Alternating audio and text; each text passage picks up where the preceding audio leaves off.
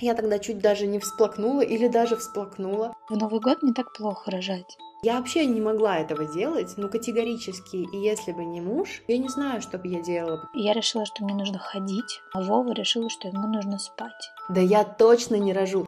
Ты знаешь, это не точно, но кажется, я рожаю. У нас активные схватки начались примерно в одно время. Я бы не хотела встретить на дороге женщину в схватках. Боль такая, что ты должна толкать стену в конце-то концов.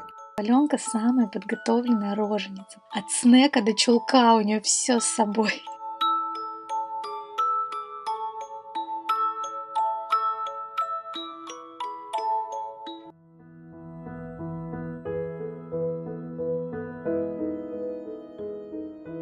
Привет, друзья! Это подкаст «Нескучный декрет». Меня зовут Алена Богданова, и я всеми способами пытаюсь сделать так, чтобы мой декрет не был скучным. Сегодня снова выпуск из рубрики «Пока дети спят».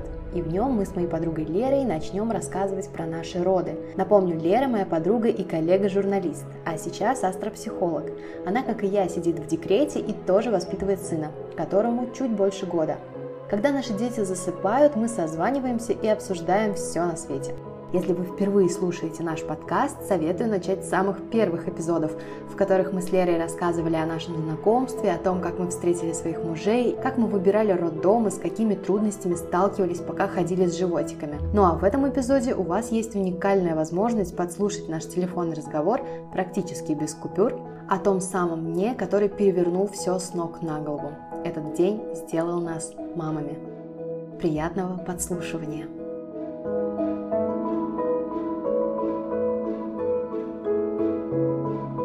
Привет! Привет! Как денек? Слушай, мы в Москве. У нас тут все супер насыщенно. Я в таком счастье, куча бабушек. Я успеваю встречаться с подругами.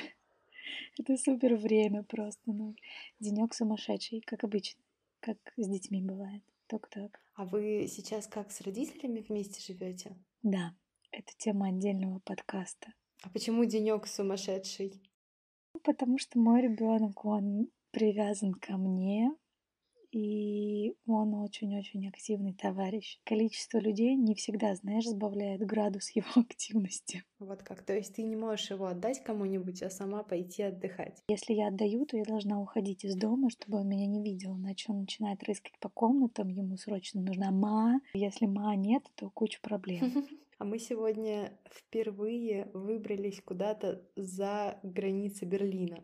О. Мы никогда раньше не выезжали из-за того, что Мишка очень плохо воспринимает поездки на машине. Больше 15-20 минут — это просто истерики, слезы, сопли. Серьезно? Я поняла после сегодняшней поездки, что, кажется, все это происходило, потому что обычно все эти путешествия наши были вот сразу, буквально как он проснулся, то есть пока он еще очень активный, и у него очень много сил, он хочет ходить, гулять, активничать, из-за этого он не может сидеть на одном месте, привязан еще какими-то ремнями, угу. и поэтому ему было это тяжело.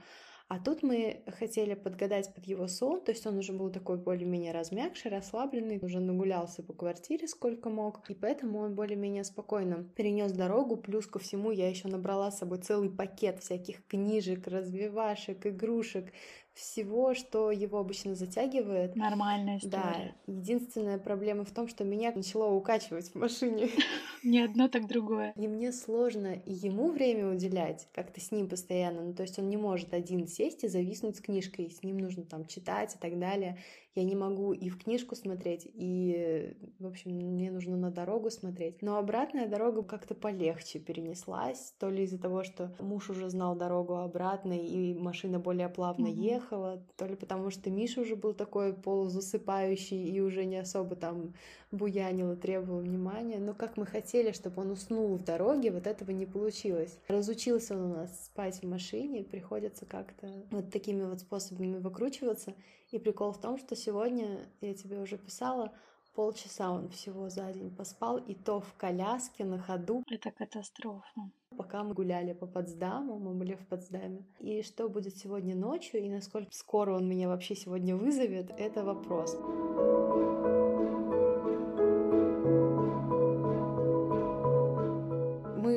продолжаем историю, как врачи-перестраховщики портили мне жизнь. Апогеем всего этого дела стал разговор с гинекологом перед тем, как со мной заключили договор на роды. В роддоме Кулакова, где я рожала, есть такой договор «роды в радость». Это если у тебя никаких проблем, если у тебя легкая беременность, то ты можешь...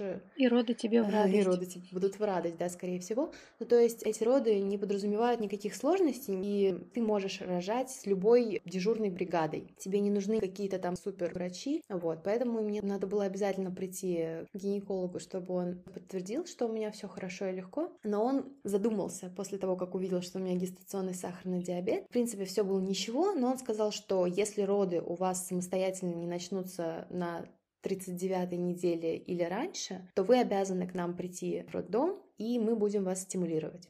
Прямо открытым текстом мне это сказал. Почему? Ну, потому что иначе плод может быть э, слишком большим, у диабетиков такое бывает, что плод развивается стремительно, и считается, что если ты гестационным сахарным диабетом страдаешь, то с 39 недели есть уже риск самостоятельно не родить. А, то есть риски кесарева. Да, и это уже не роды в радость, то есть э, мы не впишемся в этот договор роды в радость, где там, естественно, никакого кесарева не подразумевается. Поэтому перестраховка опять началась. Мне нужно было явиться, чтобы плод не слишком большой был, и мне было просто самой родить. Но это, конечно, все такой бред, потому что было видно на УЗИ, что у меня нет никаких э, даже предпосылок того, что плод будет супер большим. Посерединке все были значения. То есть он был прям идеальным. Вот по-другому не скажешь. Это мама своего сына. Он был идеальный. Как и сейчас, в принципе. Ну, у меня же идеальный сын.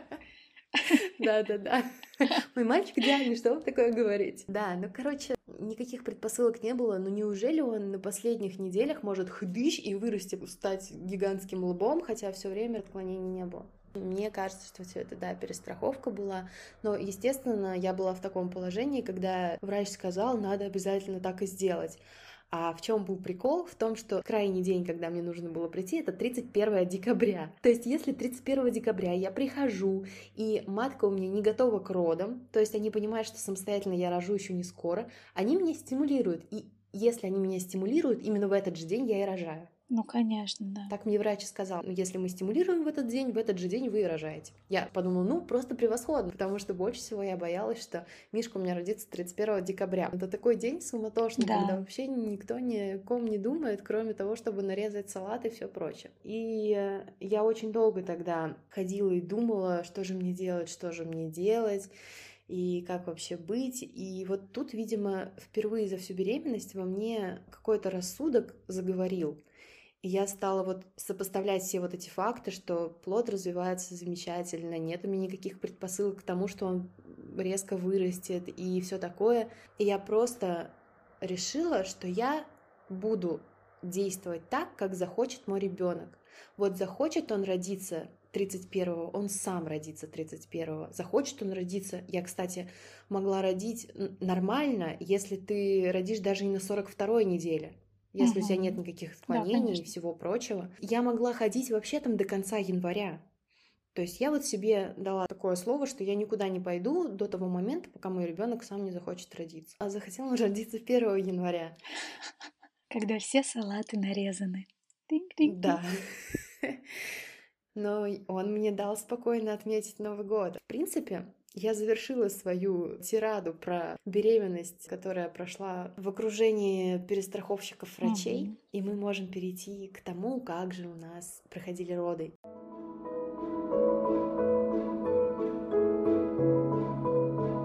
А вот здесь давайте прервемся, чтобы я напомнила вам, Прямо сейчас оторвитесь от прослушивания на секунду, чтобы поставить подкасту 5 звездочек и оставить отзыв. Это очень важно для продвижения. Ну а когда окажете нам эту услугу, возвращайтесь, и мы продолжим рассказывать о наших родах.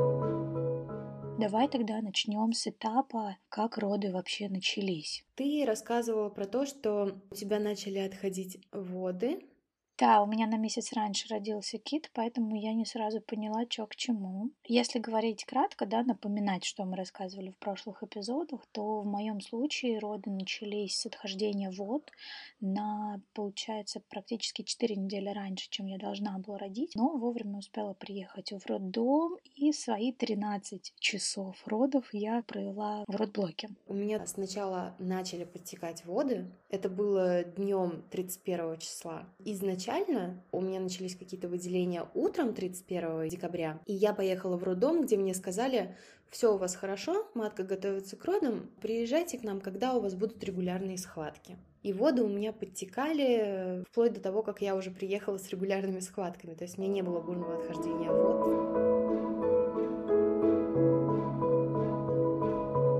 Я поняла, что ты рассказала, как ты определялась с выбором роддома, а я не рассказала. Я вкратце расскажу. У меня почему-то было ощущение такое, что мне будет очень сложно переносить схватки в машине. И мне хотелось максимально быстро добраться до роддома. Поэтому мы остановились на Кулакова, который находился буквально в пяти минутах езды на машине размеренный, если так ехать, и 15 минут ходьбы, если вдруг там муж бы задержался или еще что-то, я сама могла бы дойти. Не знаю, как бы это, конечно, выглядело, но в принципе я могла бы дойти за 15 минут до... Я бы не хотела встретить на дороге женщину в схватках, которая идет в Кулакова. Да, я бы тоже. Ну, я была очень мирная. Я просто бы подпирала каждый столб и толкала бы его. Ну, у меня такая была тема. А, ну, как да. бы нормально. но об этом чуть позже. Слушай, ну, кстати, я с тобой согласна, что расстояние до роддома — это тоже такой определяющий фактор, его все равно нужно учитывать, угу.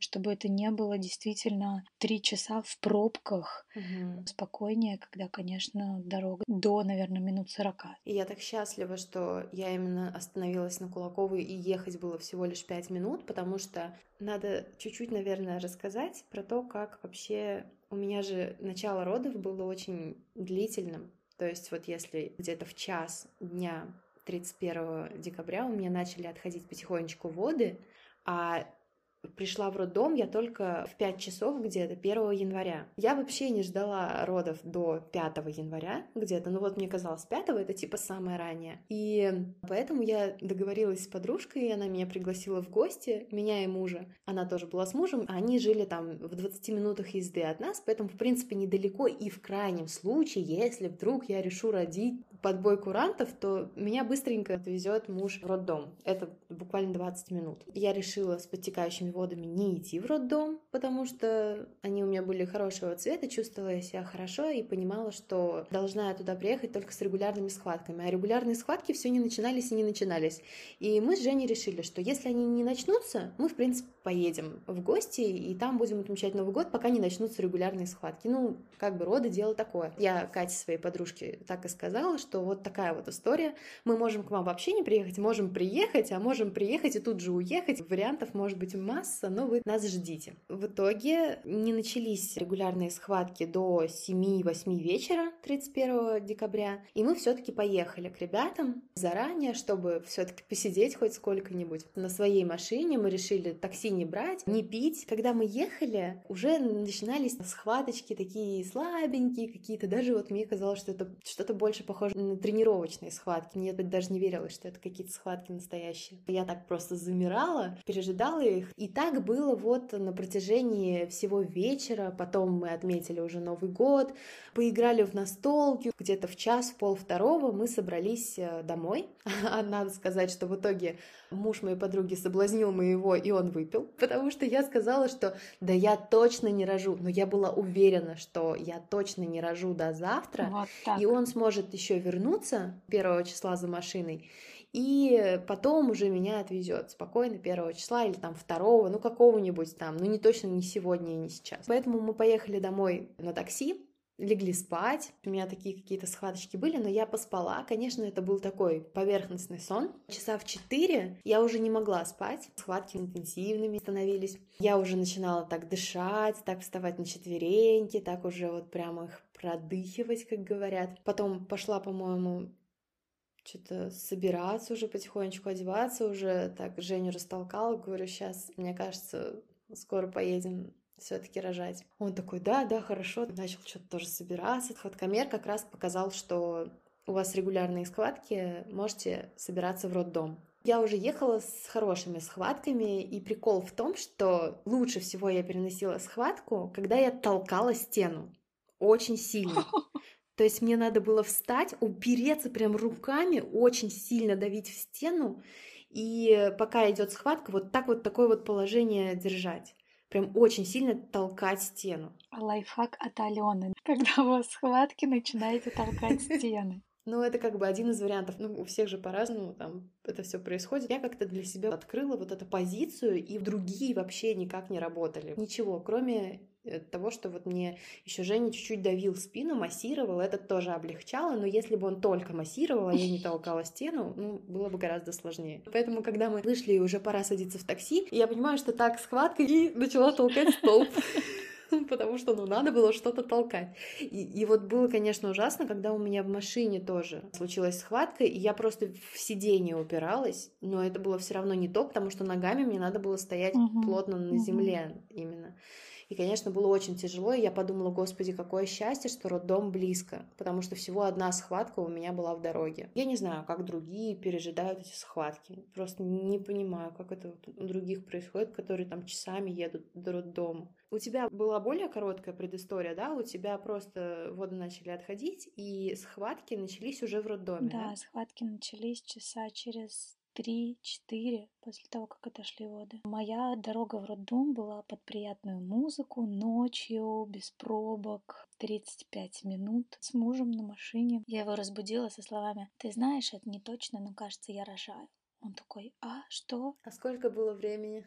Где-то, наверное, час ночи, пол первого, то есть он уже лег спать, и, может быть, час поспал, но у него было ощущение, что уже утро, и уже пора куда-то ехать. Вот, поэтому дорога была максимально простая вообще. И самое смешное, что когда я пришла в приемное отделение, и начались все вот эти обмеры, замеры, УЗИ, документы и прочие вещи. Я же не чувствовала схваток абсолютно, и я такая хожу, думаю, не, ну если роды это так прикольно, типа я ничего не чувствую, это нормально. Но, конечно, часам к четырем утра я поняла, что я поняла, что такое роды начались. Да, и схватки пришли. Слушай, получается, что у нас активные схватки начались примерно в одно время. Да, Прикольно. да, у четырех утра у меня. Поначалу тоже такие достаточно легкие, ничего сверхъестественного, а потом они уже, конечно, начали усиливаться. И я решила, что мне нужно ходить, а Вова решил, что ему нужно спать. И он лег в мою кровать а, и храпел на все вот этот вот э, приемный бокс, или как он там называется, я уже не помню. А я просто ходила вокруг, дышала как собака, и я, знаешь, как буквы Г становилась, вот так вот опиралась в кровать, чтобы как-то продышать всю эту историю. Но было довольно чувствительно. Надо еще сказать про то, что в твоем роддоме, когда ты приезжаешь, надо было заполнять всякие бумажки? Нет, в моем роддоме было все в этом плане очень продумано. Я знала, что рожениц заставляют в момент адских схваток заполнять миллионы бумаг. У меня этого не было. Я просто отдала свою обменную карту медсестре, и она все делала сама. Единственное, что она задавала мне какие-то уточняющие вопросы, но они абсолютно никак не отвлекали от процесса. Ну, это идеально, потому что у нас была обратная история. Мне надо было заполнять бумажки, и я вообще не могла этого делать, ну, категорически. И если бы не муж, я не знаю, что бы я делала, потому uh-huh. что, ну, реально уже мозг не там. Боль такая, что ты должна толкать стену в конце ну, концов, да. а не вот это вот все. А схватки регулярные и уже они часто. То есть, я не знаю, я бы, наверное, может, не успевала бы даже там писать ничего. Мне надо было опять вставать и толкать. Как это вообще происходило в моем роддоме? Мы пришли, нас встретила медсестра, дала кипу бумаг, которые надо заполнить, а мне сказала ждать врача. Я ходила, ждала врача, и дышала и толкала стену, а Женя заполнял все бумажки. А что было дальше?